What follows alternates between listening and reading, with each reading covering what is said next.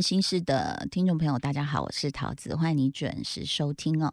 今天请到的这一位呢，呃，我还记得那个画面是当初我读他的书的时候，我在高中，然后跟我的室友，我们是两个不同学校的女生，然后读完他的书都说好温暖、好感动、好好看。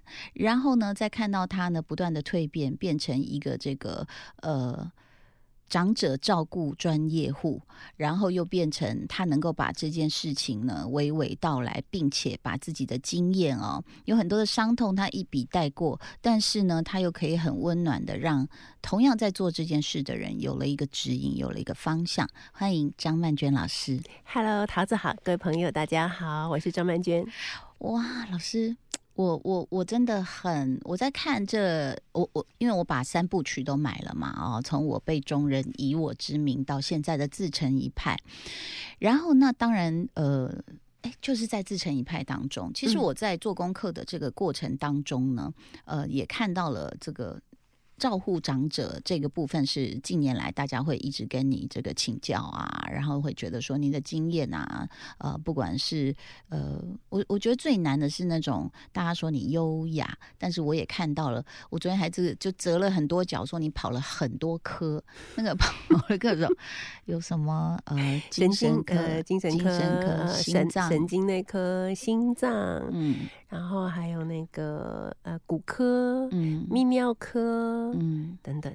还有看到你这个很仓皇无助的，可能又要安抚父亲的情绪，然后又要跑到医院，结果医生下班了，然后你就很慌张的说不行，他不吃药不行，等等这样的经历哦。我觉得我可以想象，是因为我其实经历过三位长者的照护，然后呢，可能在这个当中的辛苦，还有就是包括。我刚刚讲很多的事情，你都轻轻一笔带过，比如说手足能不能互相帮忙，然后你就很轻轻的写了一句说：“我发现是没有这样的事情。”等等哦。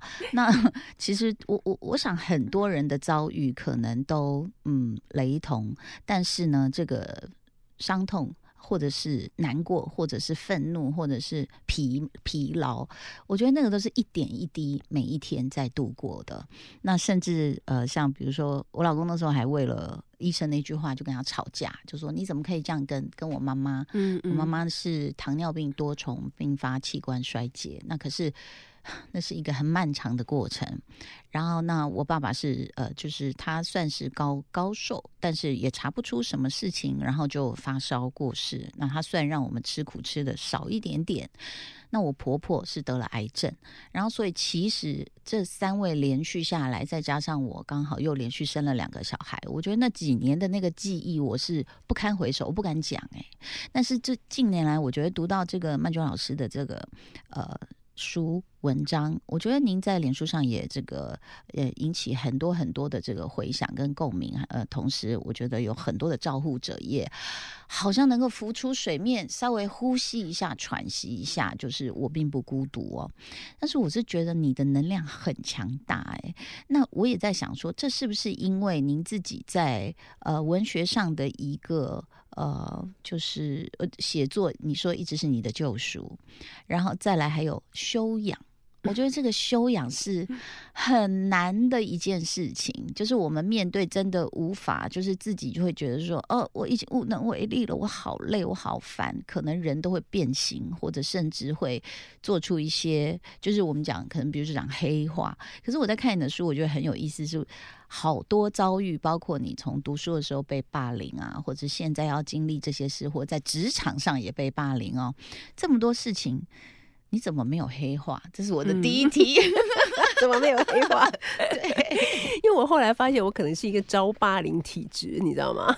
甚至于，我觉得，其实，在照顾这件事情上面，应该做、应该分担责任的人完全不分担，难道不是对于那个主照顾者或是独立照顾者的一种霸凌吗？对不对啊？因为如果其实每个人都出一点力气的话，你去扛一个很重很重的担子，你就不会觉得那么吃力。对，因为我也有听过一些朋友，他们的分工非常有趣。比方说，哦，爸爸妈妈啊，可能是跟哥哥嫂嫂住啊，那但是呢，如果要看病啊，如果要要挂号，如果要去找医生哈等等，就是要由女儿来接送，类似这样子哈。那所以我就觉得，如果能够有一个良好的分工的话，其实照顾不会这么辛苦。嗯，但是现在如果我们看到那种非常辛苦、苦不堪言，甚至于了无生趣的照顾者，很多时候是因为他是没有后援的。嗯，他可能连想要睡一个觉都没办法，然后长期三个月、半年，最后他可能只。能够去精神科挂号，然后为他自己呃诊断忧郁症，或者是用呃安眠药来度过一个或又一个没有办法安睡的夜晚啊。那这些事情以前没办法讲，就比方说像桃子，你当年也走过这么艰辛的路，但是我们都没有听到你说，有没有可能是因为那时候照顾者都觉得说这一切就是我应该要做的事情，不管有多苦。如果我讲了，那是不是表示我不愿意，或者表示我不孝，或者是表示我不耐烦，或什么？所以我们就是只能苦熬，什么话都不能讲，因为讲了好像就就不对了。可是其实我认为，任何一种在非常艰难跟痛苦的情况下，人都应该有一个抒发的管道。都应该获得一定的支持跟安慰啊。虽然我没有办法安慰那么多不知道到底在哪一个角落里面非常辛苦的照顾者，但我觉得我起码可以，呃，给他们一点点的力量，就是我帮不了你们的忙，但是我让你们感受到你们不孤单啊。我觉得这个事情其实非常重要，而且常常会有人就是照顾者会问我说，当他觉得自自己都完全撑不下去的时候，嗯，应该怎么办？要怎么想？那我后来就跟他们想说，你就告诉自己说，一切都会过去的，嗯，只要我活过今天，明天就好了。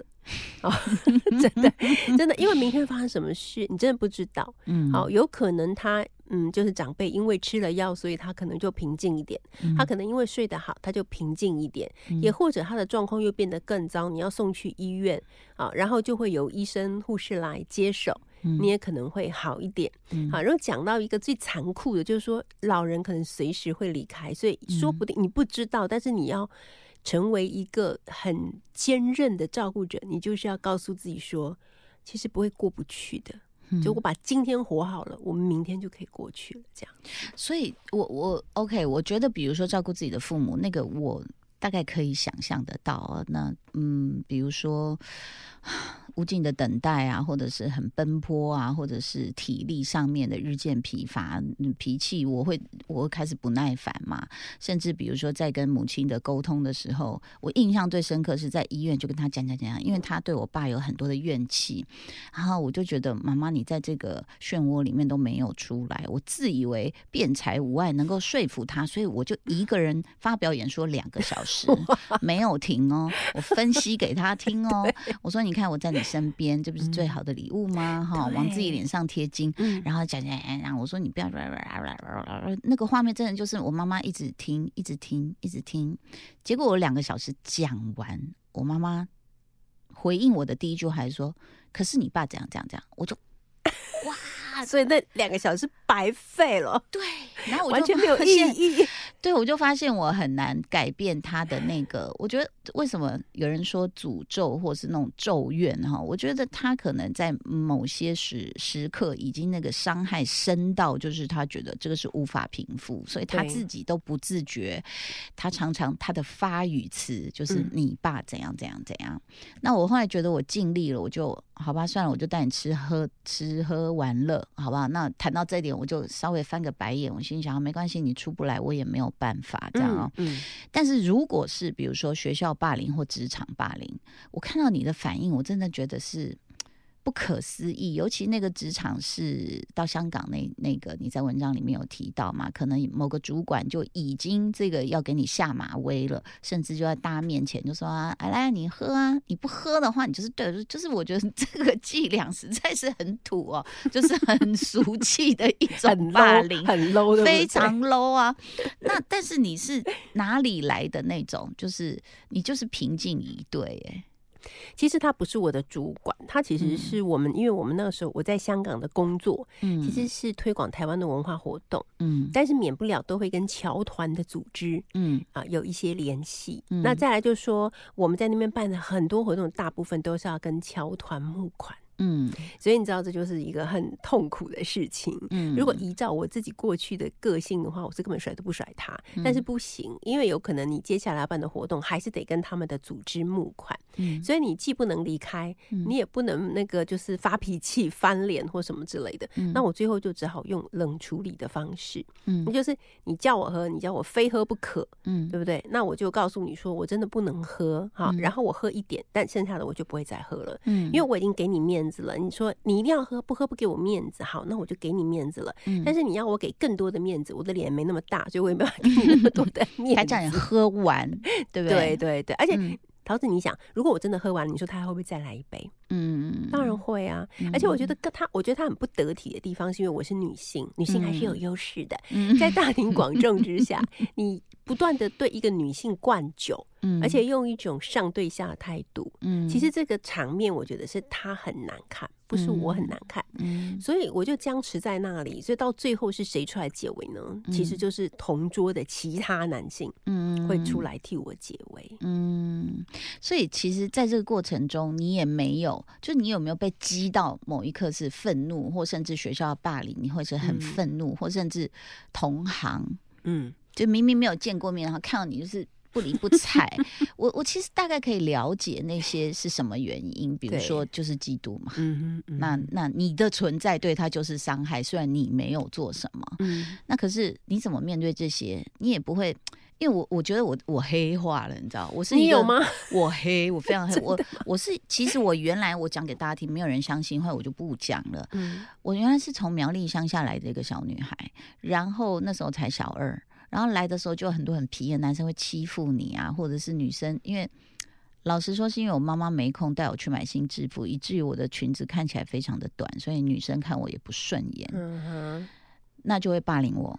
那甚至有，我记得国小那时候还是好姐妹霸凌你，就没有来由的，他就不理你了。然后他还叫那种跟你回家的，放学每天回家说你不准跟他一起走。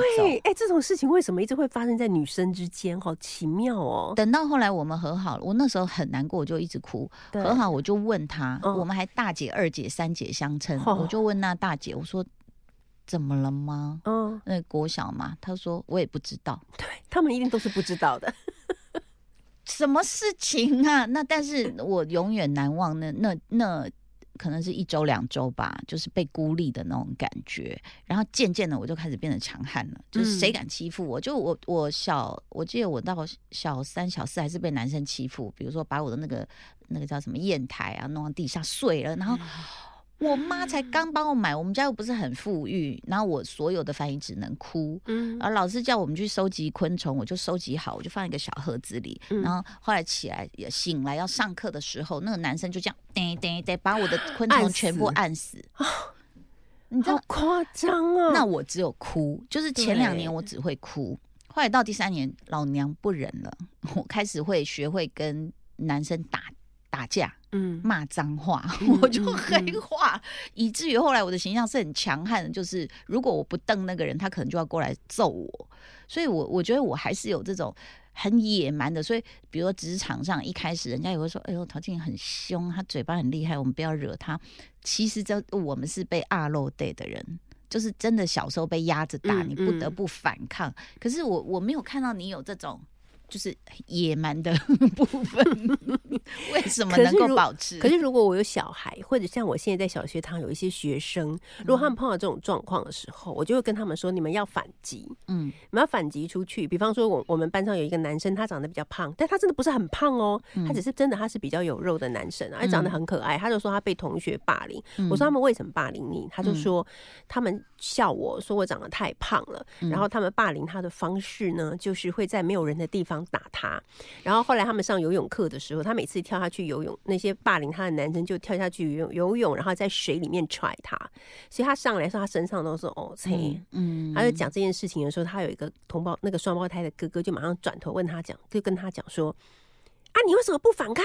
嗯，啊，你就是要去跟老师讲啊，然后那个被霸凌的孩子就说你根本就不懂，因为你没有被霸凌过，所以你不知道有多可怕，这样，嗯。那我被霸凌过，我知道，但是我就发火，我就跟那个 男生说：“我说你长得这么壮，你在怕什么？嗯，他们踢你就踢回去啊！你看我现在其实也不是没有 废话，我说我说你要在嘴巴上修理他们，你说对怎么样？老子就是胖，我是吃了你的饭还是喝了你的水？你有养过我吗？我胖关你什么屁事？我第一次看到张曼娟老师的这一面，我就有点释然了。我心里就想说：哎呦，我怎么我是我一定是什么不够？你知道修为不够？没有没有，我就觉得我自己曾经走过的路，我不想。我不想我眼前的孩子们再去走，而且我我必须要说实话，我觉得我之所以以前都一直被别人按着打的那个重要的原因，是因为家庭教育的关系，让我对自我认知其实很低落。嗯，就是说，我觉得自己是一个一无是处的孩子，然后我的学习成绩又不好，然后我没办法给父母亲带来荣耀，所以我就会觉得，那我就是一个不好的孩子，所以我理所当然要被别人欺负，这一切都是应该的，这是我应该承受的。所以，你什么时候开始觉得你自己是好的？我真的蛮后面的，我连出了几本畅销书，我还认为自己不好。Oh my god！你就知道自我低落的人是有多低落，真的，他要花很长的时间去做自我的疗愈。所以我一直当我觉得我真正感到自己还蛮不错的，应该也都是三十五岁以后的事情，那是不是很晚？点点滴滴才还是说某个瞬间，就是在很多场合，比方说我刚在大学里教书的时候，那我的学生很多，然后就会有很多老师修理我，就是说，哎呀，他们哪里知道什么是好老师？不过就是常在报章杂志看到，就误以为上的好，所以他在你面前这样讲，还是对，在我面前呢。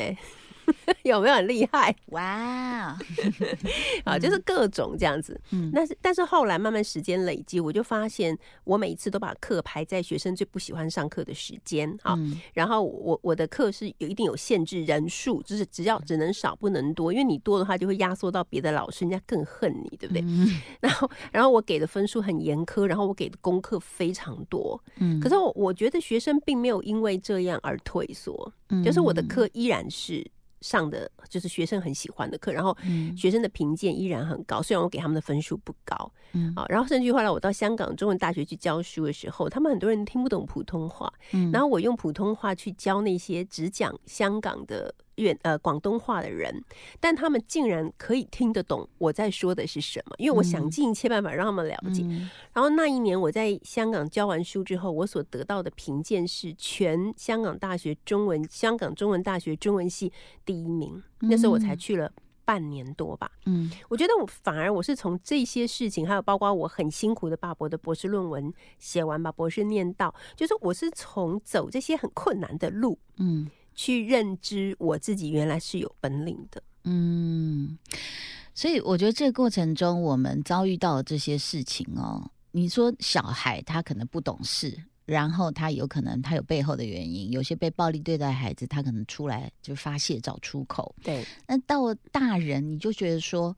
呃，你应该长大，你应该成熟，你怎么会这样对别人？那甚至某些领域，我们更觉得他是一个，比如说啊，文学圈或者是教育现场，那这些人都是硕士、博士，应该更有自己的一个修养，或者是更懂得怎么去尊重别人。但是像老师姐写那个，我完全相信，因为我也是有一次到某个学校去演讲，然后校长还哇，校长居然出来握手，而且听完我说谢谢你，嗯，校长说啊，我们太需要这种文科的这种课程，你能来开课吗？是他讲的，又不是我讲的。嗯我说啊，真的吗？他说对啊对啊，你可以跟我们这谁联络哦，也是他讲的。嗯，然后就好像给我了个电话，我就打去，然后我就被严重的羞辱，哎。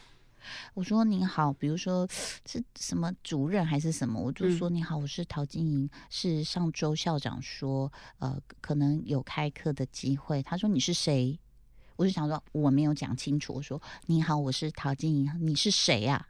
我就说哦不好意思，是上周我来演讲，我还傻傻的。你以为你是谁？我跟你讲，这就是最令人讨厌的学界的傲慢。对，他说学界的傲慢，他他们以为他们是谁？他说：“你有 硕士学位吗？你有博士学位吗？你凭什么？”然后我就整个愣住，我拿着电话，我就吓到，我想说怎么了吗？那我那一刻没有料到学界会是这样的态度。那但是后来也也看到你好像里面有写到一句说，有时候人家攻击你或冒犯你是为了他的生存。对。所以你影响到别人的生存，你可以想象，你如果去开课的话，会有多少学生来选课？那你是不是就挤压到其他老师的所谓资源？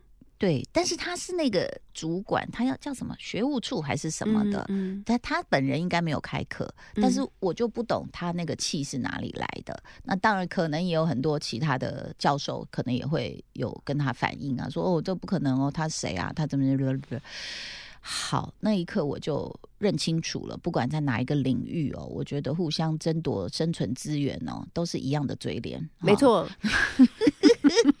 好，但是我要谢谢你，而且很巧的是，因为我自己这个做功课的书失误没有带到现场，那刚刚曼娟老师给我一本，我在找这一篇，结果你有折角，就是这一篇，这一篇呢叫做《你身上有光》哦。对你，知道，刚好这真的是太巧了，就是我呃，几乎每天清晨都要跟我女儿通个简讯啊什么的，这样。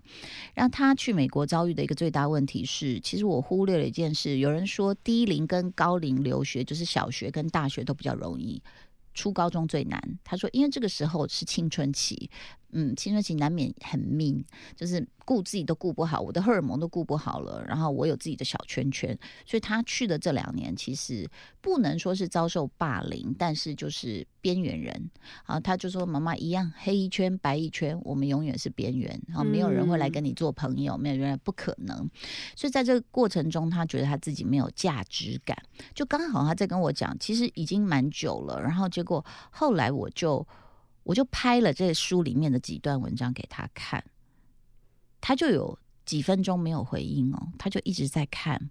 呃，就比如说你你在讲说我们初初诞生应该有了柔和的光啊、如果被爱、被肯定、有安全感，这个光束就可以慢慢形成。如果不被爱，就会生出暗影。然后我就拍给他看哦，你就说所谓人吃人吃掉的可能是光。那我拍的这段就是，然而就算自己的光曾经被吞噬、被剥夺，还是可以重生。只要是感受到自己的独特，发现自己是完整的个体，不隶属于任何人，也不必被任何人制约，觉察到自由，内在开始壮大，就能再度发光。他隔了一会儿就问我说：“什么书？我要看。” 太感动了，好感动哦。因为我一直鼓励他，我说你是一个很独特的孩子，对你有你自己很棒的特质、嗯啊，那不要忘记你自己的价值。可是我觉得妈妈有时候你知道吗？就是就是贵远渐近嘛，有时候妈妈讲多了，她也会觉得 哦，就像他们都说什么 Kobe Bryant、LeBron James 的小孩都不会听自己的爸爸教他怎么打篮球，然后我们全部都说他们是神，你怎么可以不听？他们甚至还说我教练不是这样讲，然后那 LeBron James 他们就快疯了这样子。那所以我觉得，就是我平常讲不是没有用，但是他看到这些文字的时候，我觉得进入了他的心底哦。所以其实曼君老师的文字真的安慰到你，真的不知道有几岁的人，在什么领域的人，在什么阶段的人，他们分别被你好好的抚慰跟疗愈了耶。对，这是我觉得很感动的事，因为像我写的这个其实是中年觉醒三部曲，中年 中年，对，我也刚刚介绍说，呃，其实他是写给中年人看，但是有写到自己读书的经历。对，但是我觉得很惊讶，而且是这一本书，嗯它的年龄层其实非常低，有从国嗯中开始的，有高中的，有在念大学的。嗯所以我去办签名会的时候，看到一堆年轻的小朋友来，我都觉得很震撼。嗯然后我就问他们说：“你们为什么来啊？是因为以前在呃国语文课本有看过我吗？”他们就说：“不是啊，嗯我们是有读你的书啊，什么自成一派。”我说：“你们也太小了吧，你们不应该读这个，你们去读我写的童书 好了。”可是我后来发现，其实现在的孩子他们真的比我们那个时候成熟，嗯而他们遇到的很多问题，可能也都是我们当年在那个他们那个年代的时候没有遇到的问题。他们被霸凌的手段也更多元了。真的，真好的可怕！对我们一直都以为这些年来学校加强了很多的反霸凌的一些教育，所以嗯教育现场的霸凌应该已经降低了很多。嗯但是从最近，比方说，嗯，某大学的一些学生的发言里面讲到的那个非常严重的歧视，你说的是台大经济系吗？哎，对。然后我我就突然明白说，为什么在我们的校园里面还是有这么多的霸凌？嗯，因为我觉得情况没有好转呢。因为我觉得歧视的问题，以前歧视你可能只敢放在心里，不敢讲出来。嗯，现在歧视的时候，你会把歧视别人或者是讲干话当成一种你的个人的 style。你会觉得，你看我很有风格，我可以讲出这些话来，而且我不是私底下讲哦，我是公开的讲哦。嗯，那所以霸凌当然只会更多，不会变少啊。嗯，而且我我想在现在这种快速高压的社会，其实。大人都还是有很多压力。当大人有压力的时候，他不敢对上司发，他就回家对自己的家人就开始精神暴力，或甚至肉体的暴力。这样，所以其实我觉得看曼娟老师的书，大家会呃，比如说像你讲那个光，我刚好昨天我们在录全明星辩论会嘛，然后就发生了一个很严重的冲突，就是呃某队队长他就是就不管规则就。对方还没讲完，还就切他的话，然后就哒哒哒哒哒，然后对方的女生就吓哭了，就是怎么会这样？那可是这个队长平常是呃，就是。很幽默、很可爱，然后很讲道理的。那后来我了解他的心情，就是他们已经被淘汰两个人了，他很想就是母鸡心态，很想保护他自己的小鸡。那后来我就问他，我说我也问了现场专家，我说他刚刚有切断他嘛？那大家的判断都是有。然后女生开始哭，然后他就开始他说，可是我他一开始还是在辩解，嗯，然后后来呢，就过了几分钟之后，他就说，嗯，好，我对我的行为感到抱歉。这时候我就想到曼娟老师的书，我就说：“哎呦，差点叫出他的名字，就怕爆雷有没有？因为太好看了。”然后我就说：“某某某，我看到你身上的光。”嗯。你知道，我觉得，我觉得我自己的鸡皮疙瘩都起来了。你好抚慰人心哦，桃子。那是因为你呀，不是不是？我觉得从从当年星光大道一直到现在，我都一直觉得你真的不是一个主持人而已，你是一个全方位笼罩那个 赛场的。一个 非常大的 疗愈之光，你知道吗？我我觉得我的来源，我觉得呃，最近这个，因为因为我必须不断的，就像老师说，呃，你的写作是你的疗愈。那但对我来说，我我我是一个很难静下来写作的人。那我写偶尔是因为真的我能够完全放松我才写。对我来说，我觉得最疗愈的是阅读。我必须大量的阅读，我必须问这些先圣先贤：天啊，为什么 我们现在会变这样？难道我们应该改变我们的追求吗？难道我们呢？那可是看到曼娟老师的文字，我就深吸一口气。OK，我觉得就是这一派的宗师，自成一派的曼娟老师。他教我的功夫，嗯，所以我觉得我可以去应用，我也觉得我自己能够吸收内化之后，我才能够去影响他人，嗯，所以我觉得曼娟老师你的影响力才是我觉得无远佛界的，太感动，你又疗愈我了。好的，今天我们在这聊得很开心，我希望下一次我们可以再多聊一些不同的话题啊！谢谢曼娟老师，谢谢塔子，谢谢大家收听，拜拜。